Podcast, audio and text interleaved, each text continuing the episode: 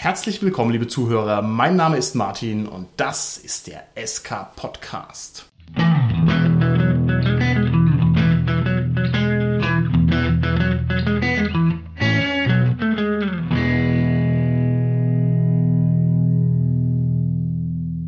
Unser heutiges Thema ist Gewalt im Rollenspiel. Und mit mir im Studio sind heute meine Gäste der Gernot, der Carsten und der Holger. Hallo, hier ist der Gernot. Hallo, hier ist der Carsten. Ja, hallo, der Holger hier. Liebe Gäste hier bei mir im Studio, ich fange direkt mal an mit einer Frage, die ans Eingemachte geht. Für welchen Kill im Rollenspiel habt ihr die meisten Erfahrungspunkte bekommen? Holger, wie schaut's aus bei dir? Ja, das war bei Warhammer 40k und wenn man da einen Dämonen tötet, das ist ja schon relativ beeindruckend auch, wenn man es mal schafft. Und dann kriegt man auch ein bisschen Belohnung dafür, ja. Dämonentöter, nicht schlecht. Kann da vielleicht jemand über? Bei mir war das ein altes DS-Abenteuer. Ich will jetzt den Titel nicht nennen, um zu viel zu spoilern. Das war eigentlich als Falle gedacht, wo die Helden in einem Raum eingeschlossen sind, wo sie nicht rauskommen und wo ein Ei ist und man sieht, da ist eine Kröte drauf und weiß dann, oh je, das ist ein Basiliskenei und es wird jetzt schlüpfen, der Basilisk. Es war aber auch so im Abenteuer ein bisschen vorgesehen. Wir haben dann auch Möglichkeiten gefunden, dass der Basilisk, wenn er schlüpft, quasi dann auch sich mehr oder minder selbst tötet und da gab es drei dieser Fallen, also drei Basilisken haben wir getötet, das waren dann 3000 Abenteuerpunkte. Wow, drei Basilisken, der Triple, Ja. der Triple Kill, exzellent. Okay, da gehörst du also dann schon zu den besseren aventurischen. Also Da kann man 3000 nichts sagen. Abenteuerpunkte, das war damals schon richtig, richtig fett. Und damit hast du dann die Talente Klugheit und Tanzen gesteigert, ne? was ja regeltechnisch durchaus in Ordnung ist. Gernot, wie schaut's aus bei dir? Also ich kann das gar nicht in Worte und in Punkte fassen, was wir für Monster bekommen haben. Allerdings hatten wir eine Zeit lang Player Kills. Und da habe ich, genau, da hatten wir einen Gruppenzwist. Und da ist entsprechend passiert, dass mein Charakter einen anderen getötet hat. Und das ist auf jeden Fall eines dieser Momente, die teilweise durch Spielleiter wirklich stark belohnt werden. Echt? Und hast also Ja. auch wirklich Erfahrungspunkte bekommen für Ja. den Player-Kill. Oh ja. Bist nicht rausgeschmissen worden, hochkant oder so. Nein? Nein, Okay, exzellent. Das waren jetzt keine exzellent. vorgefertigten Charaktere. Nein, das waren keine vorgefertigten Charaktere. Das hatte damals auch einen anderen Charakter, wie ich heutzutage spiele. Und es ging einfach darum, wenn man extreme Situationen erlebt, wird man extrem belohnt. Und das war natürlich eine sehr extreme Situation. Okay, interessant, interessant. Was haltet ihr denn generell von diesem Konzept, dass man für einen Kill, also das heißt für die Anwendung von Gewalt im Rollenspiel belohnt wird? Ist das eine gute Sache? Ist es sinnvoll? Ist es gamistisch sinnvoll oder ist es totaler Hirnriss? Eigentlich finde ich das sehr schade, weil nicht der Kampf belohnt werden sollte. Ich verstehe die Erklärung, dass eine schwierige Situation, die überwunden wird, Erfahrungspunkte gibt. Aber ich finde nicht, dass man die Gruppe belohnen sollte, weil sie einen Gegner töten. Sie sollte genauso belohnt werden, wenn sie diese Situation quasi kampffrei lösen und das sehr intelligent machen. Das sollte doch eigentlich sogar noch mehr wert sein, weil es einfach nicht banales Runtergewürfel ist, sondern weil es eben intelligent gemacht wurde. Okay, alles klar. Ich denke, es kommt ja daher, dass das Rollenspiel sich aus dem Tabletop entwickelt hat. Und wenn ich jetzt mir überlege, ein Tabletop-Spiel, wie zum Beispiel jetzt X-Wing, wenn dann so ein Turnierspiel nach 75 Minuten zu Ende ist, dann wird ja abgerechnet. Und dann schaut man, wer gewonnen hat. Und wenn ich quasi mehr Raumschiffe mit einem höheren Punktewert vom Ah, Gegner abgeschossen okay, habe als der okay, Gegner okay. bei mir, dann habe ich quasi gewonnen. Ja? Okay. Das ergibt sich einfach daraus. Es ist schon sinnvoll, irgendwie zu gucken. Ja? Also auch bei Brettspielen irgendwie einen Punktewert abzuleiten. Und daher denke ich, ergibt sich das ja auch so bei den Rollenspielen, dass das einfach erstmal so war, je besser der Gegner ist, den man besiegt hat, desto mehr Belohnung, Erfahrungspunkte bekommt man. Aber dass das sich eben mit dem weiterentwickelten Rollenspiel nicht so gut verträgt, das kann man dann mit dieser Debatte über die Killpoints, die ja dann sehr in Verruf geraten sind. Zum Beispiel beim Schwarzen Auge war es ja auch so, dass die irgendwann dann mal, ich glaube, zwischen dritter und vierter Edition dann Okay, auch okay. aufgegeben wurden. Also das ist schön, dass du dir sagst, dass das immerhin mal Gegenstand der Debatte war, diese Frage, ob man jetzt also die Gewalt belohnt. Ich meine, das ist zum Beispiel im Bereich der Computerspiele absolut gang und gäbe. Ihr nehmt euch irgendein beliebiges, ja, keine Ahnung, Computerrollenspiel, das so einen Levelmechanismus hat, bei dem man eben aufsteigt. Und da ist es also wirklich, stimmt, man holt seine Erfahrungspunkte über die Kills. Also das heißt, über die Anwendung von ja, fiktiver Gewalt und dafür kriegst du die Punkte und das ist also die Primärbelohnung von allem. Na, da ist vielleicht das Rollenspiel ein bisschen anders getaktet, aber so in der Breite muss ich sagen, ist das der absolute Normalzustand. Da möchte ich kurz das Gegenbeispiel bringen, nämlich Deus Ex Human Revolution. Da ist es so, wenn man die Gegner wirklich tötet, dann kriegt man weniger Erfahrungspunkte, als wenn man sie nur betäubt. Okay, gut. Jetzt nochmal euch ganz konkret gefragt, was haltet ihr davon? Haltet ihr das für eine gute Sache, dass es Punkte gibt für Gewalt oder nicht? Also ich finde, das kann schon belohnt werden, wenn es zum Charakter passt. Also man soll ja mehr oder weniger das gute Rollenspiel belohnen. Und wenn es halt ein Kämpfer ist, dann ist es gutes Rollenspiel, wenn der kämpft. Da sagt der Mann was Wahres, das stimmt. Eigentlich sollte man wirklich die Treuheit des Charakterkonzeptes belohnen. Ja, das gefällt mir auch. Das würde ja bedeuten, dass der Kämpfer, der vielleicht auch mutig und heroisch ist, dass der vielleicht natürlich auch sich dann in eigene große Gefahr begibt, weil es seinem Charakter entspricht. Was Okay, aber okay. jetzt vielleicht wieder taktisch gesehen im Rollenspiel in der Situation, wenn er sich jetzt vielleicht eine Übermacht von Feind in den Weg stellt, um den Rückzug seiner Gefährten zu decken, unklug wäre. Also es hieße, wenn ich es jetzt mal ein bisschen gemeiner aufnehmen kann, wenn ihr als Charakterkonzept Gewalt habt, dann sollte es auch Punkte geben, ja?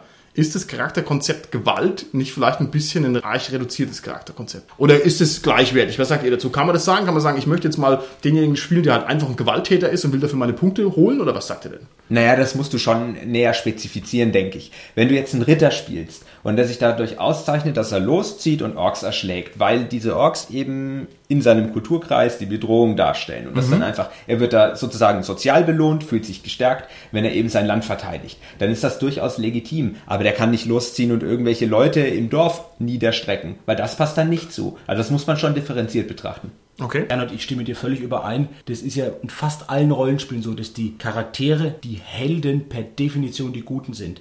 Die zwar natürlich auch in bestimmten Situationen, wo es erforderlich ist, Gewalt zeigen, gewalttätig sind, aber das letztendlich irgendwo einem guten Zweck zugutekommt. Okay, also interessant. Ja, das also eine dann gewisse Rechtfertigung letztendlich hat. Ja, das wäre dann sozusagen eine Art gerechtfertigte Gewalt. Das stimmt. Ja. Da müssen wir vielleicht nochmal drüber reden, was es für Varianten gibt. Ich fange jetzt erstmal ganz basismäßig an, um noch mal ein bisschen einzugrenzen, worüber wir hier sprechen. ne? Gewalt ist also ein riesenweites Feld. Man könnte zum Beispiel auch über verbale Gewalt sprechen oder über gesellschaftliche Gewalt, über indirekte Gewalt und so weiter. Das ist für uns heute nicht so der Punkt, sondern wir wollen heute mal richtig über konkrete, ich sag's mal, physikalische Gewalt sprechen. Also Gewalt, die dann körperlichen Schmerz verursacht und wir wollen mal abklopfen, wie relevant oder wie wichtig das fürs Rollenspiel ist, was man damit machen kann, wo man ein bisschen aufpassen muss und so. Das ist heute unser Thema. Und ich würde zu Anfang gerne mal von euch wissen, wo man denn im Rollenspiel eigentlich überall regelmäßig auf Gewalt stößt. Was gibt es da für Momente, die einem immer wieder begegnen? Also es gibt eigentlich im Rollenspiel meiner Meinung nach sehr viel physikalische Gewalt. Erstmal wird in vielen Spielen und Welten einfach eine Drohkulisse durch Gewalt aufgebaut.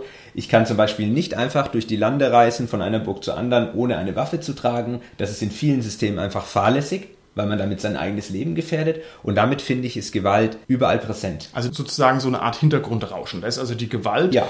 eine vielleicht nicht tatsächlich vorhandene, aber sozusagen mögliche Sache, die einem immer erwischen kann für die Weltbeschreibung. Genau. Okay, was haben wir noch? Es gibt auch Settings, die direkt auf eine Konfrontation ausgelegt sind. Wie zum Beispiel jetzt Engel, was neu aufgelegt wird, wie Warhammer zum Beispiel, sowohl 40.000 als auch Fantasy.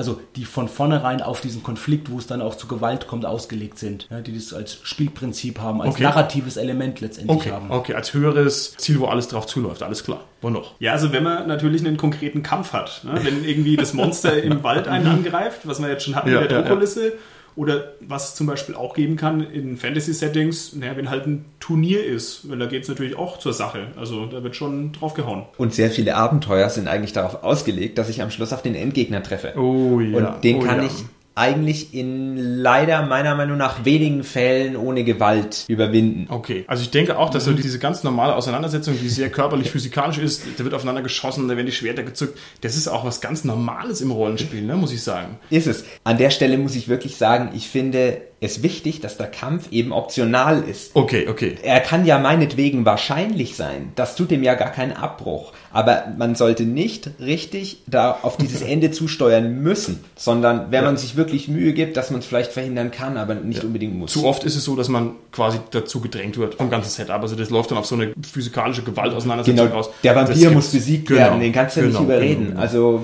Weitere Sachen, die mir noch einfallen, wo Gewalt vorkommt im Rollenspiel. Einmal hier auf dem Statblock. Also wenn ich mir meinen Figurenbogen anschaue, Mhm. dann ist da normalerweise ein Riesenkasten mit irgendwelchen ja, Schaden und Rüstung und Lebenspunkte und so weiter. Also das wird auch durch dieses Wertekorsett irgendwie nahegelegt, finde ich. Und wenn ich dann in den ja, Schrank reingucke, ja, was sind denn diese am besten verkauften Bände bei den Rollenspielsystemen, lieber Carsten? Kannst du uns da mal einen kleinen Insight geben? Welche Sachen gehen am meisten über die Ladentheke nach dem Grundregelwerk? Das sind tatsächlich die Waffenbände und das tut sich durch alle Systeme hindurchziehen. Ob jetzt Schwarze Auge, Cthulhu, das sind Ja, immer die Waffenbände und die gehen wirklich mit Abstand am besten. Genau, und wer jetzt also irgendwie zu Hause Rollenspielmaterial im Schrank stehen hat, der kann mal reinspitzen, welche Auflage sein Waffenband hat. Denn das ist nämlich interessant. Es kann nämlich durchaus sein, dass man irgendwie die zweite, dritte, vierte Auflage hat und das ist halt ungewöhnlich für andere Rollenspielprodukte sozusagen. Aber das geht offensichtlich. Da werden wir auch noch drüber sprechen, was das eigentlich bedeutet. Ich würde gern vielleicht von euch wissen, in eurer Wahrnehmung, in eurer Einschätzung, ist jetzt die Gewalt im Rollenspiel ein zentrales Element oder ist es eher ein randständiges Element? Wie erlebt ihr das? Also der Gernot hat es ja gerade schon gesagt, das wird oft zum Ende hin in den Mittelpunkt gestellt. Weil ich kann den Endgegner halt meistens nur gewaltsam besiegen. Oder es ist sehr, sehr schwierig, es nicht gewaltsam zu tun. Okay, gut. Und was davor ist, das ist eher so optional natürlich, aber es ist schon ein wichtiger Aspekt. Okay, gut. Es ist ein dramaturgisches Element, was wie in einem Film, in einem Roman eingesetzt wird, um einfach die Handlung voranzutreiben, um Spannung aufzubauen, Okay, etc. okay. Das finde ich gut. Ich finde, es ist auch was für den Lazy Game Master. Also sozusagen, Genau. ein Kampf produziert halt automatisch Handlung, ne? wo sonst keine da wäre. Also wenn jetzt plötzlich Gewalt präsent ist, dann ja, geht halt das Spiel irgendwie automatisch weiter. Jeder weiß, was er tun muss, nämlich möglichst vermeiden, dass er verletzt wird oder sowas oder möglichst austeilen oder so. Und das geht halt im Zweifelsfall immer. Ne? Also da ist automatisch eine kleine Spannungskurve da, es ist ein Ziel da, es ist eine Gemeinsamkeit da, die die Gruppe erledigen muss, lauter solche Geschichten. Also gerne, wie schaut's aus? Ist es zentral fürs Rollenspiel, die Gewalt, oder eher nicht? Ich denke, das hängt wirklich von Person zu Person ab. Aber zu 80 Prozent würde ich sagen, ist es ein zentrales Element. Okay. Zeig mir ein Abenteuer, das wirklich komplett ohne Gewalt auskommt. Du hast recht, ich überlege gerade, Gernot. Ich glaube, man kann die Abenteuer vielleicht einfach, wenn man sie so durchblättert, schauen, wie viele Gegner kommen darin vor. Ja, es gibt ja, halt ja. einfach Abenteuer, da gibt es sehr viele Kämpfe, da kommen auch schwierige Gegner vor. Das ist dann auch natürlich die Abenteuer, wissen wir auch, die für höhere Stufen dann nämlich sind. Das ist Mhm. gerade das Entscheidende oftmals. Das ist vielleicht gar nicht so, wie schwierig die sind zu spielen oder zu leiten. Das hat man jetzt mittlerweile auch drin, aber ganz entscheidend natürlich ist immer auch die Stufe, die Erfahrung der Helden, was sie letztendlich besiegen können. Und es gibt natürlich auch Abenteuer, da kommen sehr wenig Kämpfe, sind sehr wenig Monster drin. Okay. Aber jetzt ein- eins, wo jetzt gar kein Monster, gar kein Gegner drin vorkommt, so auf Anhieb fällt mir jetzt gerade auch nicht ein. Ein anderes Problem ist ja, die Spieler können ja die Gewalt selber schaffen. Also selbst wenn da jetzt Oh, keine ja, großen ja, ja. Encounter sind, dann können die ja trotzdem sagen, wir greifen jetzt irgendwie die Leute an. Also, Da steht also, ja also frei. sollte, sollte natürlich nicht so häufig passieren, aber das kann ja auch von der anderen Seite hergehen. Also die Spieler stimmt, können ja, ja. sagen, Ja. das ist langweilig, wir machen jetzt. Randale, ja, ich fühle mich unterdrückt. Hm. Ja, jetzt gerade natürlich ich als Cthulhu-Spieler, wenn ich, da fallen mir sofort One-Shots ein mit vorgefertigten Charakteren, die tatsächlich auch darauf anspielen, die so angelegt sind in der Vorgeschichte, die individuelle Vorgeschichte der Charaktere, dass es da auch Konflikte und Gewalt in der Gruppe geben kann. Vielleicht müssen wir die einzelnen Arten von Gewalt noch ein bisschen genauer abklopfen und ein bisschen unterdifferenzieren. Und wir sollten uns vielleicht überlegen, wenn wir jetzt uns eine spezielle Gewaltart angucken, was bringt die fürs Rollenspiel? Ist die gut? Ist die produktiv? Wo hat die Probleme? Und ich fange jetzt vielleicht mal mit dem drastischsten an, und zwar mit dieser, ja, Gore- und Splatter-Gewalt, also diese ganz visuelle, plastische, wenn man jetzt vielleicht an Warhammer 40k denkt, ich denke, da ist es also überbordend vorhanden. Ich würde gerne von euch wissen, taucht es was? Bringt es was? Warum sollte man sowas spielen? Was hat es für einen Mehrwert? Also es gibt einerseits, ohne dass ich Gewalt verherrlichen will, die Möglichkeit, wirklich diese Drohkulisse aufzubauen, von Ja. der ich schon gesprochen habe. Da muss ich aber auf keinen Fall plump vorgehen, sondern da sollte ich eigentlich den Spieler so ein bisschen darauf hinweisen, dass er Angst haben muss. Dass er Angst haben muss, dass ihm was zustößt. Meiner Meinung nach sollte es den Spieler in, in 40k oder in Mhm, Warhammer allgemein, me- aus meiner Perspektive, nicht anstacheln, dazu gewalttätig zu werden, Okay, okay. sondern davor, sich in Acht zu nehmen. Und dann habe ich eine gewisse Spannung. Und Okay. dann ist es ein wertvolles Element. Okay. Wenn es einfach nur plump ist mit Würfelorgien und Abgeschnetzel, dann finde ich es stumpf und dann finde ich es wertlos. Es ist vor allem sehr unverhohlen bei Warhammer 40k. Also. Warhammer 40k gibt sich viel Mühe mit vielen Sachen, aber nicht damit zu verheimlichen, dass es ein sehr gewaltbetontes Setting ist. Muss Das man mal ganz klar sagen. Das ist aber in meinen Augen ein Credo, weil gerade in Warhammer 40k ist es so, dass der Mensch nichts wert ist. Also quasi Okay. Gewalt antun ist nicht wirklich schlimm aus dieser moralischen Sicht, die quasi die Obrigkeit hat oder die einfach in Warhammer 40k herrscht. Die Frage Das ist, speziell. warum würde ich sowas spielen wollen? Das würde mich interessieren. Warum wollte ich in einer ausgedachten Welt spielen, in der Gewalt sozusagen allgegenwärtig und völlig übertrieben ist? Was habe ich davon? Das ist ein dystopisches Survival-Setting. Oder kann es sein. Es kann für, Okay, okay. für mich ein dystopisches Survival-Setting sein. Ich kann sagen, boah, ich muss Angst haben vor der Obrigkeit, vor der Staatsgewalt. Ich verstecke mich lieber. okay. Solche Geschichten. Also das ist, wie gesagt, dieses Element der Drohkulisse. Okay. Genau, also das bringt halt nochmal so eine verschärfte Drohkulisse rein. Ja, man ist nicht signifikant in dem System, man ist nicht der Held, sondern man ist halt ein kleines Ah, Rädchen. okay, okay. Genau. Und es kann jederzeit passieren, dass halt, ja, Industrieunfall, bin tot. Dass man weggewischt wird, Genau, sozusagen. ne? Genau, genau. Ja. Also ich muss sagen, bei mir hat es den gegenteiligen Effekt. Das blende ich sozusagen aus. Also mir ist ein singulärer Spot, der mich beklemmt, sozusagen, finde ich narrativ wertvoller als diese überall mit Gewalt tapezierte Welt. Das finde ich also sehr schnell auch banal, muss ich sagen. Das interessantere Beispiel ist vielleicht sogar Warhammer Fantasy, weil ihr habt ja gerade gesagt, bei dem 40k ist es natürlich auch die dystopische Welt. Bei Warhammer Fantasy haben wir mehr oder minder eine klassische Fantasy-Welt. Klar auf Konfrontation, Konflikte ausgelegt, aber eine Fantasy-Welt. Und ich erinnere mich da, ich glaube, das war, wo ich es gelesen habe, die zweite Auflage, das ist jetzt schon wirklich sehr lange her, wo die rauskam, wo ganz differenzierte Verletzungstabellen dabei waren, die schon so ein gewisses Alleinstellungsmerkmal damals für dieses System waren, dass da so Gewalt, so plastisch anschaulich durchs Auswürfeln dieser Verletzungstabellen, Verwundungstabellen Okay. festgelegt wurde. Das passt aber wieder auch in die Warhammer Fantasy Welt. Das Imperium der Menschen, das wird bedroht von allen Seiten und die müssen sich die ganze Zeit erwehren. Deswegen stumpft das auch so ein bisschen ab, wie der Martin es gesagt hat. Ich weiß nicht, also ich würde jetzt erstmal schon widersprechen. Carsten, du hast gesagt, Warhammer 40k ist dystopisch und Warhammer Fantasy ist eher klassisch. Also ich weiß es nicht, ich bin nicht der große Warhammer-Exeget, aber ich meine, Warhammer Fantasy ist auch dystopisch. Meine, die haben auch ihr Weltrandgebirge und alles ist von den Sklaven unterlaufen und der Warp kommt dran und das äh, Imperium ist eigentlich winzig klein und so und ständig im Krieg. Weiß ich nicht. Aber gut, wir wollen uns jetzt auch nicht so arg vielleicht auf diese Warhammer-Sachen kaprizieren. Ich möchte mal noch eine andere Art von Gewalt kurz abklopfen und zwar ebenfalls eine sehr drastische Gewalt, also auch sehr plakativ, expressiv zum Angucken, sehr bedrohlich und zwar bei Cthulhu. Das unterscheidet sich in meinen Augen von den Warhammer-Welten dadurch, dass bei Warhammer das durchaus nahegelegt wird, dass die Spieler auch selber aktiv werden. Also es ist okay, wenn man mal selber ein Blutbad anrichtet, sage ich mal.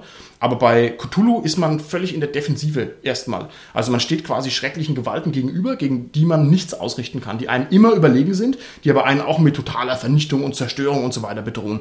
Was ist denn damit? Ist das eine interessante Art von Gewalt oder ist es eigentlich doof? Da ist ja das Interessante, dass man das erst im Laufe des Abenteuers herausfindet. Also man denkt ja, das ist so die normale Welt und dann passiert halt, zack, da kommt das Monster, Genau. zack, das sind halt irgendwie die Kannibalen oder sowas. Und das ist so schrecklich und so extrem, dass es einen halt dann im Endeffekt in den Wahnsinn treibt, was ja mehr oder minder das Ziel des Systems ist. Oberflächlich muss ich dir zustimmen, aber ich finde, das nutzt sich ab. Ich möchte das nämlich nicht mit zehn Gruppen immer und immer wieder durchmachen. Das wird nämlich langweilig. Aber generell finde ich auch diesen Charakter, wenn du es mal erlebst, extrem spannend, weil er eigentlich einzigartig ist, wenn man ihn selten erlebt. Finde ich genau richtig, was du sagst, Gernot. Ich finde, es nutzt sich doppelt ab. Erstmal muss ich ja immer so tun, als würde ich denken, dass die Welt normal ist. Das ist schon mal ein Twist, der mir sehr schwer fällt. Und dann muss ich so tun, als wüsste ich nicht, dass ich wahnsinnig werde. Das ist auch ein Twist, der mir sehr schwer fällt. Weil ich finde, da ist so die Schiene schon so arg vorgegeben, naja. Also Cthulhu ist ganz toll, ich habe schon tolle Abenteuer gespielt, aber das halte ich für eine Manko am Setting. Jetzt muss ich doch mal eine Lanze für Cthulhu brechen. Gerne, sehr gerne. Man muss ja auch schauen, wann das System entstanden ist. Und Ja. das ist ja wirklich so relativ früh schon entstanden. Und gerade als Kontrapunkt zu diesen ganzen anderen, wir haben vorhin über die Monsterklasse geredet, von den Killpoints, wo quasi die Charaktere belohnt wurden, wenn sie da Gewalt gezeigt haben. Und hier war das ein System, das sich zum Spielprinzip gemacht hat, dass Charaktere dafür belohnt wollen, wenn sie es irgendwie schaffen, der Gewalt auszuweichen, Fälle. weil sie der nicht Herr werden können. Das Interessante ist ja auch, du hast gesagt, Martin, bei Cthulhu konsequenterweise, es gibt ja Spielwerte für die Charaktere und es gibt auch für die ganzen Monster. Maleus Monstrum, richtig, richtig cooles, dickes Monsterbuch mit den Beschreibungen der Monster, mit den Hintergründen dazu und natürlich auch mit den Spielwerten. Was die Schaden machen, was die aushalten, aber das ist natürlich lächerlich im Vergleich zu den Charakteren. Ne? Die haben keine Chance, aber es wird auch dann auch in der Spielmechanik konsequenterweise umgesetzt. Okay, okay, okay, gut. Was ist denn mit dieser mathematifizierten Gewalt? Fällt mir jetzt kein besserer Begriff ein. Das begegnet einem ja im Rollenspiel sehr häufig, dass ich also irgendwie eine Szene spiele oder mir ausdenke und die ist eigentlich sehr gewaltlastig. Also da werden die Schwerter gezogen, da spritzt das Blut, sag ich mal. Aber eigentlich wird es dann zu so einer Excel-Sheet-Auseinandersetzung. Das heißt, hier werden die Lebenspunkte runtergewürfelt, da werden die Attackewerte überwürfelt, wie auch immer. Und dadurch wird es also völlig anders übersetzt. Was ist denn damit? Das finde ich eben auch, das wird dann auf eine andere Ebene der Wahrnehmung gehoben und dann ist es eigentlich nicht mehr schrecklich, sondern dann würfel ich das runter und für mich setzt dann in diesem Moment eigentlich Rollenspiel aus. Weil Okay. meine Wahrnehmung nämlich aus meinem Charakter rausgeht. Normalerweise versuche ich ja die Welt wahrzunehmen. Okay. Aber da ist es dann einfach nur noch so eine Strategie, strategische Geschichte. Genau, eigentlich. es ist eine strategische Geschichte, das ist richtig. Ist es reizvoll? Ist es gut? Ist es eine gute Art und Weise, Gewalt zu übersetzen, wenn ich sage, wir reduzieren Gewalt auf den Verlust von fünf oder von 17 Lebenspunkten? Und das ist dann eigentlich was ganz Schreckliches in der Übersetzung. Also was sagt ihr dazu? Ich denke, das hat sich auch gewandelt eben, wie wir Rollenspiele spielen, wie Rollenspiele sind. Ich habe ein konkretes Beispiel dazu, sind wirklich Schlachten bei Schwarze Auge. Da kenne ich zwei Abenteuer. Das eine war mehr als 1000 Oger, die 1000 Oger Schlacht. Und das andere Abenteuer ist Raus der Ewigkeit und da ist diese dritte Dämonenschlacht dabei. Das Besondere ist, beide Abenteuermodule sind mit einem Strategiesystem ausgestattet. Also die haben quasi Tokens dabei und so. Plättchen halt, ne? Ja, so und, Plättchen, und genau. Geländeplan und, so, ja. kannst quasi das Ganze dann auf dem Plan als Strategiespiel ausspielen. Und damals bei den 1000 Ogern, da haben wir uns super gefreut und da haben wir genau das gemacht. Da haben wir natürlich das als Strategiespiel ausgespielt. Mm, Okay. Und für mich war, wo ich dann Rausch der Ewigkeit geleitet habe, ganz klar, das war nicht nur aus sammlungstechnischen Gründen, war ein Nebeneffekt, aber hätte man es auch kopieren können, hätte man es ein zweites Mal kaufen können. Nur für mich war ganz klar, ich will nicht diese Schlacht den Spielern quasi erzählen, indem sie da Plättchen schieben. Okay. Das war für mich Okay. ganz klar, die wird spielerisch ausgespielt, die wird erzählerisch ausgespielt, was sie da erleben, die Charaktere und nicht abstrakt über diese Plättchen, weil das eben eine ganz andere Erfahrungsebene ist. Wir haben uns getroffen, ich und ein Bekannter von mir, und wir haben das einfach so nebenher gespielt, fanden das super cool und ich glaube, für mich, weiß ich noch, war der Reiz, dass ich da tausend Valenzen hatte. Da kamen dann, keine Ahnung was, die agrimotheischen Reiter. Okay, das war die dritte Dämonenschlacht. Ich habe gerade überlegt, welches du der beiden meinst. dritte, dritte Ja, Dämonenschlacht. Genau. Und ich dachte mir, cool, die kennst du doch irgendwo her. Und das fand ich dann sehr nett. Aber gut, also wir haben es dann auch nicht Genau, ich finde das finde ich aber gut zu sagen, man spielt das mal alternativ oder so irgendwie. Das ist völlig in Ordnung, das als Ding zu nehmen, aber nicht jetzt im Prinzip, also in dieser Erzählung im Rollenspiel das mittendrin reinzubringen. Gut, nächste Kategorie. Was sagt ihr denn zu so einer Art magischen Gewalt, zu so einer Art von Gewaltdarstellung, die ganz betont fiktiv ist? Also sozusagen Dinge, die niemals in der Realität passieren können. Beispiel wäre, man muss sich mit Zombies auseinandersetzen. Ist das eine reizvolle Art von Gewalt oder sagt dann jeder, ach ja, Quatsch, Zombies gibt's ja gar nicht? Das ist ja dann sozusagen gar kein wirklich glaubwürdiges Gewaltsetting mehr. Da würde ich sagen, Zombies, zumindest so für die Leute in der Nerd-Ecke, sind ja mittlerweile so populär, ja. Die gehören hier so stark zur Popkultur. Da hat jeder eine Vorstellung, wie ein Zombie aussieht, was der macht oder so. Und da ist es natürlich präsent, ja. Also da ist es nichts Abstraktes und da Ja, ist es nicht ja. was, das jemand sagt, die gibt's gar nicht. Das ist natürlich eine Hilfe, wenn ich so einen Zombie-Film zum Beispiel mir anschaue und ich merke, ich habe da ein bisschen Angst oder so, Mhm. dann hilft es natürlich, sich in dem Moment bewusst zu machen, erstens ist nur ein Film, das gilt natürlich auch mit realer Gewalt in dem Film und zweitens dann aber zu sagen, ja gut, Zombies gibt's auch gar nicht und die wird's auch nicht geben. Okay. Ich finde aber, das löst quasi ein moralisches Problem. Ja, Zum Beispiel ist es nämlich total verrückt, wenn ich sage, ich greife einen anderen Menschen an. Ja. Und die Gründe dafür sind eigentlich nicht sonderlich stark ausgeprägt. Aber so ein Zombie, der empfindet einmal keine Schmerzen. Und dann Ja. muss ich den Zombie mit Gewalt loswerden. Ich krieg den ja nicht los. Und er will mir ja was tun. Also quasi projiziere ich das Böse in ihn hinein und damit Ja. rechtfertige ich moralisch eigentlich meine ganze Gewalthandlung. Absolut, absolut. Der ist entmenschlicht Genau. aufs Maximum. Ja, der ist in der Silhouette zerstört, der kann nicht sprechen, der hat keinen Namen, der ist sozusagen wertlos. Das ist korrekt. Die Frage ist, warum würde man sowas trotzdem tun wollen? Wo ist der Spaß daran, einen Zombie umzunatzen? Ich meine, es ist ja offensichtlich ein reizvolles Thema, sonst würde es nicht immer so diskutiert in der ganzen Popkultur.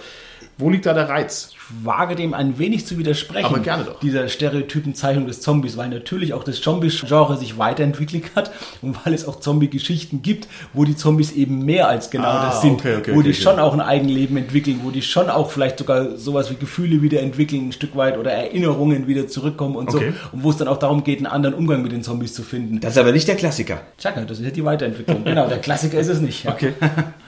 Ich will noch kurz den Aspekt bringen, dass es in den meisten Zombie-Geschichten eigentlich den Leuten nicht unbedingt Spaß macht, die Zombies umzubringen. Das stimmt. Das ist eine üble Ja. Last, da hast du völlig recht. Ja, man würde das gerne vermeiden. Gut, okay. genau, also nur weil das ja gerade eigentlich Ja. dein Aspekt war. Ja, und das, ja, ja, das das stimmt, stimmt, das meistens stimmt. halt nicht. Ja. Und beim Spieler, denke ich, ist es dann einfach nur der Herausforderungsgrad. Okay. Das hebt es wieder auf in eine andere Stufe oder ist nicht wegen der Gewalt oder sonstigen interessant. Okay, alles klar. Aber vielleicht nochmal für meinen Standpunkt ganz klar, wenn du sagst, so mystisch verbrämte Gewalt, ist es gar keine richtige Gewalt? Doch, das ist es. Und dann könnte ich auch zum Beispiel sagen, alle Science-Fiction-Filme haben eigentlich keine Gewalt. Das stimmt. Dann Wenn einer ich mit wenn ich das, erschossen das- wird, ist es keine Gewalt. Könnte ich sagen, Genau, ist keine Gewalt und ich sage, dem widerspreche ich. Also das ist natürlich Gewalt. Okay, ja. okay, okay. Ich würde gerne von euch wissen, nimmt man im Rollenspiel Gewalt denn überhaupt als Gewalt wahr? Also wie real ist denn jetzt ein fiktiver Schwerthieb der ausgedachten Person vom Holger gegen meinen ausgedachten Org? Ist das überhaupt wirklich Gewalt oder ist das nicht eigentlich Kilofits? Ja, das ist schwierig, weil ich sag mal, 99,9 Prozent oder noch mehr der Leute haben einfach keine Vorstellung, wie das ist, ein Schwert zu schwingen. Und dann noch gegen äh, einen richtigen, realen Gegner und was dann da passiert, wenn das überhaupt mal trifft und so. Und deshalb trainieren wir vom SK Podcast jeden Freitag, Samstag und Sonntag eine Stunde auf meinem Balkon, damit wir diesen Wissensvorsprung haben und unseren Hörern auch was erzählen können. Einverstanden. Es gibt ja tatsächlich Autoren, die das machen, ja, die extra sich auch so Schwertkampfkurse besuchen, Stimmt übrigens tatsächlich, können. das Ja, kenne ich ja. auch, kenne ich auch, kenne ich auch. Also das heißt, ihr sagt, gut, man weiß es nicht. Das ist also tatsächlich vielleicht irgendwie minder real, sagen wir es vielleicht mal so. Sind wir vielleicht auch abgestumpft? Also ich spiele jetzt Computerspiele, seitdem ich, keine Ahnung, vier Monate alt bin. Nein, bisschen.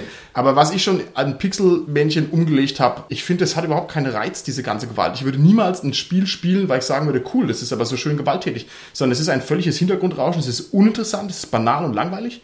Und die drei Filme, die ich abzählen kann, von allen Filmen, die es gibt, wo ich sage, wow, diese Gewalt finde ich beklemmend, die halte ich für hochwertig. Da ist denen ein emotionaler Link gelungen, der normalerweise nie gelingt. Also wenn ich mir jetzt Warhammer 40k angucke, dann ist es für mich surreal und ich würde niemals sagen, wow, wie gruselig, sondern ich denke mir, aha, interessant oder uninteressant oder so. Aber das hat überhaupt keinen echten Wallungswert, keinen emotionalen. Wie ist das bei euch? Also ich finde, die Gewalt muss eben auf was abzielen, weil wenn Gewalt nämlich einfach nur komplett unsystematisch ist, dann ist es entweder ein Splatter, dann bin ich in der lustigen Ecke oder ich bin in der geschmacklosen Ecke, meiner Meinung nach, dann will ich das nicht sehen. Aber wenn zum Beispiel wieder das Ganze kommt mit, die Gewalt zielt auf eine Handlung hin, auf eine Situation hin und unterstreicht vielleicht sogar was Dramatisches, sowas Okay, wie, okay. der hat keine andere Chance, der muss ihn jetzt umbringen, um aus der Zwickmühle rauszukommen, will's aber gar nicht. Okay. Dann ist das Ganze wieder irgendwie interessant geworden. Aber dieses ganz banale, ich werde immer brutaler, noch mehr Blut, noch mehr sonst was, finde ich eigentlich relativ stumpf. Ist ja auch langweilig. Ja. Ist doch einfach total langweilig. Warum ist denn die normale Gruppe von Abenteurern über alle Settings hinweg, durch alle Rollenspiele hindurch, warum ist sie denn nicht unbewaffnet? Wieso hat jeder eine Knarre, ein Schwert, ein Knüppel dabei oder einen Zauberspruch, einen Flammball? Warum sind die nicht unbewaffnet? Woher kommt es? Weil einfach grundsätzlich die Welten, in denen das spielt, irgendwie gefährlich sind. Also Aventurien ist zwar auf den Hauptstraßen sicher, zum Beispiel, aber abseits der Hauptstraßen kann da trotzdem was passieren. Und Weit abseits der Hauptstraße. ja, natürlich, das das beste Beispiel. Okay, Warhammer Fantasy, da ist halt so, sobald du aus dem Dorf raus bist, Tot. bist du halt. Okay. Ich würde sagen, einzelne Charaktere im Rollenspiel können durchaus so nicht darauf spezialisiert sein, irgendeine Form von Gewalt zu zeigen. Wobei, also ich erinnere zum Beispiel, ich habe mal einen Boronpriester gespielt, der konnte letztendlich nicht kämpfen oder irgendwas. Ja. Was er aber konnte, er konnte natürlich mächtige Liturgien gegen Dämonen wirken. Ist die Frage, ob das auch Gewalt Ja, ja, ist von der ja, Perspektive des schon. Dämonen aus, gesehen, schon, gegen den die Liturgie gewirkt wird. Ich finde, dieser Exot, der nicht kämpfen kann, ist eine normale Rolle, da brauchen wir nicht drüber reden. Da gibt's den Barden, da gibt's den Schlachtenmaler, da gibt's den Geweihten, das ist in Ordnung. Aber die normale Rollenspielgruppe hat ein gewisses Gewaltpotenzial und das ist ihr in die Gene geschrieben und es ist verrückt, dass es so ist. In meinen Augen müsste das nicht so sein. Ich glaube, es ist ein bisschen die Genrekonvention, das hat der Holger schon gesagt. Ich glaube auch, es kommt ein bisschen daher, dass über diesen Gewaltkonflikt an manchen Stellen sozusagen eine künstliche Klarheit an Spannung und Dramaturgie erschaffen wird, die man nicht hätte, hätte man das nicht so ganz extrapoliert und prägnant auf den Teller. Also die Schwerter ziehen ist eben was anderes als einen Konflikt ausdiskutieren oder sowas. Das dauert halt länger. Es ist nicht so zugespitzt. Kann das daran liegen, dass es einen Mehrwert an Spannung hat? Also wenn mir Gewalt angedroht wird im Spiel oder meinem Charakter Gewalt angedroht wird, dann habe ich auf einmal Verlustängste. Ah, okay. Dann Ah, triggert noch was ganz anderes, Ja. was ich, wie du gesagt hast, auch vielleicht anders gar nicht hinbekomme. Und es geht sicherlich damit Hand in Hand dann. Ich meine, es gibt ganz andere Situationen, die können auch Ängste in mir auslösen, aber wenn ich merke, ich bin unterlegen und Ja, mir wird ja. Gewalt angedroht, dann trifft es was Existenzielles in Ah, okay, Augen. okay, sehr schön, sehr schön. Ich möchte nochmal grundsätzlich an die ganze Frage rangehen. Rollenspiel müsste ja nicht gewaltorientiert sein, so nenne ich es mal. Ich könnte mir durchaus vorstellen, wenn wir sagen, Rollenspiel ist die gemeinsame Gestaltung eines Erlebnisraums, könnten wir auch ein Rollenspiel spielen. Wir gestalten gemeinsam unseren Traumgarten. Ja, jeder hat so und so viel, was weiß ich, Gartenbaupunkte und dann machen wir halt einen Garten. Finde ich jetzt nicht vollkommen abwegig, aber sowas gibt's ja in dem Sinn gar nicht. Ne? Die Frage ist, gibt es überhaupt Rollenspiele, die explizit gewaltfrei sind? Existiert sowas oder gibt es sowas gar nicht? Mir ist tatsächlicherweise ganz bekannt, soweit ich weiß, ist sogar Plüsch, Power und Plunder ein Spiel, in dem Gewalt vorkommt. Oder Okay. in dem eben physikalische Konflikte vorkommen. Okay. Obwohl man ein Kuscheltier spielt. Also es ist schon abstrus. Ich kenne eins. Und zwar ist es Sea Dracula. Das Tieranwälte Tanzrollenspiel. Ein Rollenspiel, das so hochwertig ist, dass es nur im Hardcover zu beziehen ist. Kein Witz. Kein Witz. Ja. Also ich habe noch was aus den 90er Jahren, das war vom Drachenland Verlag. Die haben da in der Kooperation mit dem Jugendamt ein Gütesiegel verliehen. Das war auch ein Wettbewerb für Abenteuer, die man einreichen konnte. Das war die Braunschweiger Schelmin gab es, glaube ich, auch ein Preisgeld dafür. Da ging es um Rollenspielabenteuer, die möglichst gewaltfreie Lösungsansätze favorisieren. Es ist schon krass, ne? Wenn man darüber nachdenkt, es ja. gibt ja so schnuckelige Rollenspiele, so irgendwie 1W6-Freunde, wo man so die TKKG-Bande spielt. Und sogar die haben ihre Kampfregeln drin, ihr mhm. Raufen oder was auch immer man da machen kann, ist total verrückt. Dann gehen wir noch mal ein bisschen in den Bereich der Spielpraxis. Also, Rollenspiel hat offensichtlich ein Gewaltlevel, der nicht ganz wegzutricksen ist. Wie gehe ich denn jetzt am besten damit um? Das heißt, wie lege ich denn zum Beispiel den Gewaltlevel für meine Spielrunde sinnvoll fest? Wie mache ich das? Also es sollte zunächst mal ein bisschen der internen Logik des Systems folgen. Mhm. Warhammer ist von sich aus gewalttätiger als 1W6 Freunde. Das heißt, entsprechend sollte man da das anpassen und natürlich sollte man das in der Gruppe vorher mal diskutieren, was noch so irgendwie okay ist und wo es langsam komisch wird vielleicht. Ich muss sagen, ich fände es cooler, man fängt mit dem maximal möglichen an und macht dann jede Sitzung ein ganz kleines bisschen weniger, so lange. Nein, so machen es nicht. Genau, Holger, was du sagst, gerade wenn ich mit Leuten spiele, die ich nicht kenne und ich lade ja sehr oft Cthulhu, ist es so, dass ich vorher immer frage, ob ich irgendwas nicht machen darf und das ist, finde ich, sehr wichtig für mich. Das war da noch nie groß eingeschränkt, indem ich Cthulhu leite, aber es ist trotzdem wichtig, danach zu fragen, das abzuklären mit den Spielern. Auch wenn die wissen, wir spielen Cthulhu, dann kann ich viel entspannter leiten, kann dann meine Sachen auch machen, wenn ich mir da vorher quasi vor den Spielern die Erlaubnis geholt habe, dass es okay ist oder so, oder wenn ich weiß, okay, das wollen die nicht und dann kann ich es aber einfach berücksichtigen. Eine Sache vielleicht, beim gratis Rollenspieltag hatte ich auch mal so ein paar Jugendliche, die waren noch unter 18, die wollten mir Cthulhu spielen, da habe ich gesagt, schön Leute zu interessiert, finde ich klasse. Aber das Abenteuer, was ich heute habe oder so, da bräuchte ich einfach schon so Eltern, also nee, das sehe ich auch nicht ein. Geht in tolle andere Runden, aber das Cthulhu, da würde ich schon sagen, die sollten 18 sein. Okay, sehr ja, schön. Habt ihr nicht mitspielen lassen. Die haben es auch verstanden, haben es akzeptiert. Ich bin ja zum ja. Glück schon gerade so über 18, das heißt, ich dürfte ja da mitspielen. Ja. Aber ich muss ganz ehrlich sagen, mir würde es für mein Spielgefühl besser gefallen, wenn wir das vorher nicht absprechen. Ich bin da relativ robust. Ich finde Gewalt super uninteressant. Also es ist überhaupt nichts, was mich mhm. reizt und gar nichts. Aber ich fände es hingegen reizend, rauszufinden, was ist denn in deiner Welt sozusagen alles möglich. Und ich finde es sehr viel spannender, wenn ich es nicht weiß. Ich verrate ja nicht, ich zähle nicht auf und okay, sage, was okay. ich machen darf, sondern ich sage mal, Martin, gibt es irgendwas, was Ach ich so, jetzt in meinen Schilderungen nicht machen dürfte? Ich weite sogar aus, irgendwas, was ich jetzt im Rahmen hier des Rollenspiels oder so, was ihr nicht möchtet, was euch zu weit gehen würde, dann sagt mir das bitte. Okay. Und das finde ich gutes vorher zu wissen. Okay, alles klar. Wie stelle ich denn Gewalt effektvoll dar? Wie mache ich denn meine Gewalt zu interessanter Gewalt, die mich irgendwie weiterbringt? Was gibt es da für Tipps und Tricks?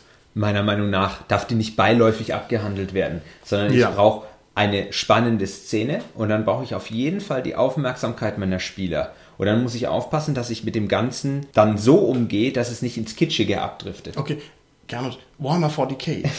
Ist da die Gewalt nicht erstens beiläufig und zweitens kitschig? Ja, doch, doch, gebe ich zu. Yeah, yeah. Nein, war, war nur ein Witz. Ja. Nein, das ist Wo, wobei ich denke, es kann durchaus mal ein erzählerisches Element sein, eine Gewalt drastisch dadurch zu ja. schildern, indem ja. sie eben gerade beiläufig erzählt Auf wird. alle Fälle. Das machen auch gute Filme, gute Serien, Bücher. Das kann also gerade auch ein Stilmittel sein. Mhm. Aber ich verstehe, was du meinst. Es ist was anderes, was ich jetzt meine. Es sollte eben nicht was selbstverständlich beiläufiges sein oder so. Dann ist auch eine Abstufung da, eine Gewohnung da und dann verliert es auch an Reiz und an Realität. Und ich verstehe genau das, was du sagst, Carsten. Und zwar ist nämlich bei Warhammer 40k genau das das Stilmittel. Da ist also genau die Beiläufigkeit eben ein bewusst gesetztes Ding und dann ist es nämlich auch wieder wertig. Okay, alles klar. Gut, viele allgemeine Gespräche über Gewalt. Wir müssen jetzt mal ein bisschen ran an den Speck. Die Tatsache, dass Rollenspiel so arg gewaltlastig ist, sieht man, wir haben es schon angesprochen, an diesen Arsenalen, an diesen Waffenbänden. Und wir haben uns jetzt überlegt, gehen wir die jetzt einzeln durch, vergleichen wir die, das ist, glaube ich, zu aufwendig. Und vor allem, wer ein so ein Waffenbuch im Schrank hat, der hat halt eigentlich alle im Schrank, denn die ähneln sich auch total. Wir haben uns überlegt, wir gucken einmal in das Waffenbuch rein, was wahrscheinlich in Deutschland am weitesten verbreitet ist aktuell. Das ist das aventurische Arsenal. Und ich würde gerne mal hier von meiner Runde wissen, ob ihr zu diesem Buch irgendeine spezielle Einstellung habt. Fandet ihr das gut? Fandet ihr das schlecht? Hat euch das zu mehr Gewalt inspiriert? Oder habt ihr gesagt, nein, keine Gewalt, Freunde? Also, wie schaut's aus? Ich habe da nicht die Gewaltfantasie, wenn ich durch so ein Waffenbuch blätter. Allerdings blätter ich trotzdem sehr gern durch, schaue mir die Bilder an Und dann lese ich mir ganz gerne die kompletten Werte einfach durch, weil es einfach einen wahnsinnigen strategischen Wert hat. Ja, das ist wie ein Kartenspiel. Was lege ich für eine Karte wann? Was brauche ich für eine Waffe okay, in welcher okay. Situation? Das ist eine fordernde Sache, wo man in vielen Systemen auch mit Grips rangehen muss. Okay, super. Du hast ja gerade aufgeschlagen, was ich absolut faszinierend finde, sind die Zeichnungen. Die sind super, super gut. Von Karajan, Ja, glaube ich, ja. sind die gemacht mit dem Ding. Und der Holger und ich, du hast gerade Seite 55 aufgeschlagen. Diese oberste Zeichnung da. Ich glaube, weder der Holger und ich verstehen, was da eigentlich genau abgebildet Da ist abgebildet, liebe Hörer, die große Knochenkeule, eine Schamanenwaffe. Ach, so sieht die aus. Die ist echt schräg. Aha, das ist eine Knochenkeule. Aber wir haben hier ohnehin die Doppelseite mit den schrägen Waffen. Wir haben hier einmal den Effort Bar. Das ist ein Dreizack, der kein Dreizack sein darf, sondern so ein Stichel oder was. Und wir haben hier den Chorspieß, eine Hellebarde mit sieben, nein, Entschuldigung, Entschuldigung, Chor mit neun Blättern. Auch sehr schräg. Und ich muss sagen, das wiederum ist auch für mich so eine Sache, das finde ich halt schon inspirierend. Weil es halt schon irgendwo ein interessanter Fokus ist, wo man sich dann denkt, hä, was, wieso hat er jetzt eine Knochenkeule, so ein Schmarrn? Und da denke ich also ehrlich gesagt selber schon gern drüber nach. Ja, aber wenn man durch diese Bilder durchblättert, dann geht eigentlich der Realismus schon ein bisschen auch verloren, weil es sind halt teilweise Waffen dabei, die sind totaler Unsinn, die würden niemals im Kampf so eingesetzt werden. Irgendwelche Hämmer, die haben so große Köpfe, die müssten sieben, acht Kilo wiegen, wenn man sich das mal anguckt. Also das ist wirklich der Wahnsinn. Und dann ist man doch wieder im Fantasy-Bereich oder eben im Science-Fiction-Bereich, je nachdem. Und das Ganze wird dann abstrakter und nicht mehr so realistisch. Ja, ja, ja. Musste halt ein kräftiger Zwerg sein, um den Spiel zu können. genau, stimmt. Wobei die Knochenkeule natürlich magisch verstärkt ist beim schwarzen Auge und das, halt recht. natürlich seine Schadenswirkung hat. Und da macht es ja in der, du hast ja gerade gesagt, Gernot, in dieser Fantasy-Welt natürlich schon Sinn. Da du ja vorhin gefragt hast, wie uns dieser Waffenband gefällt oder was wir da irgendwie rausziehen können, was ich da immer sehr interessant finde, ist, das ist ja eine starke Erweiterung der vorhandenen Waffen einfach. Aber Ja, im ja. Grundregelwerk ist meistens nur so das Standardrepertoire drin und da kannst du dir mal wirklich was Gescheites aussuchen. ja, so ein bisschen Power Gaming betreiben. Ja, ja. Oder auch wirklich sagen, naja, beim Durchblättern einfach mal inspirieren lassen, oh, die Waffe schaut gut aus, da mache ich mir vielleicht mal einen passenden Helden dazu. Die, oh, der passende Held zur Waffe. Interessant, Ja. gut, ja. An der Stelle muss man sagen, es ist dann spannend, wenn es optional ist und nicht, wenn es Pflicht ist, weil dann darf ich wieder, aber muss nicht. Ich hoffe, ich erzähle jetzt keinen Quatsch. Ich hoffe, das ist jetzt keine Ente, aber ich habe gehört, dass die Waffenerweiterungsbände bei Shadowrun regeltechnisch bessere Waffen ranbringen als im Grundregelwerk. Das ist sozusagen Ich, ich weiß es nicht, aber sowas ärgert mich eigentlich. Ich will's aber nicht weil, unterstellen, Weil, weil sowas, okay, gut, aber an sich ist sowas eben furchtbar. Wenn es dann die beste Lösung gibt. Es muss nämlich für die eine Situation die beste Lösung geben, aber nicht für alle. Ja. Weil dann haben die wirklich was falsch gemacht von der Konzeptionierung. Also ich finde, es ist ein toller Band, muss ich sagen. Da kann ich gern drin schmögern und zwar einfach auch, weil die Geschichten so toll sind. Ich habe jetzt hier gerade Seite 42 die Gandrasch Armbrust M1024 und schon allein diese verrückte militärische Nummernbezeichnung hat mir gleich so gut gefallen, dass ich sagen muss, okay, das ist ja super interessant. Was ist mit dieser blöden Armbrust los? Und dann kann man die irgendwie so ausziehen und dann hat irgendwie noch so Gadgets. Es ist schon sehr schön. Und ich bin ganz persönlich ein ganz großer Kayat-Fan. Also was auch immer die gezeichnet hat, hat mich also ganz tief angesprochen. Und sogar wenn die quasi blöde Schwerter malt, sind es halt trotzdem coole Schwerter. Also kann man nichts sagen, finde ich ganz toll. Ist auch nur schwarz-weiß, gefällt mir trotzdem. Ich finde, das ist ein Band, den man sich normalerweise nicht zu Unrecht gekauft hat. Ja, passt auf jeden. Fall. Okay, dann sind wir jetzt am Ende unserer Folge angelangt, aber bevor ich euch hier aus dem Studio entlasse in euren grauen Alltag, würde ich gern von euch wissen, wenn wir das nächste Mal wieder Rollenspiel spielen, soll ich dann mal ein bisschen mehr aufs Gaspedal treten? Wollt ihr mehr Gewalt haben? Ist euch das zu wenig? Oder wollt ihr lieber ein bisschen weniger Gewalt haben? Wie schaut's aus, Gernot? Hm, Ja, muss ich nachdenken. Ich würde sagen, viel mehr Gewalt. okay, Carsten, wie schaut's aus bei dir? Ich denke, das passt schon so in dem Level, wie es ist. Ja, ja, also was wir schon manchmal für Szenen erleben, man könnte auch mal die Gewalt mit runterschrauben. Okay, wisst ihr was? Das ist mir alles hier zu trivial. Wir machen jetzt folgendes. Wir nehmen uns für die nächste Rollenspielsitzung vor, dass wir mal einen gewaltfreien Rollenspieltag machen. Ha? So wie Fastenzeit oder sowas. Ist das was? Ja? Wahrscheinlich klappt's halt überhaupt nicht. Ja, mit so Diskussionen und so, ja, ja. Okay, alles Okay, klar. dann aber auch ohne Naschsachen. Ohne Gewalt, ohne Naschsachen und niemand darf auch nur einen Schluck Saft trinken. Okay. Und wir machen so Wäscheklammern, die wir uns so in die Arme reinzwingen, dass es auch noch ein bisschen wehtut. Ja, da hast du dann die Gewalt. genau. Okay, wir müssen mal schnell die Folge beenden. Also, dann bis zum nächsten Mal. Tschüss. Ciao. Tschüss.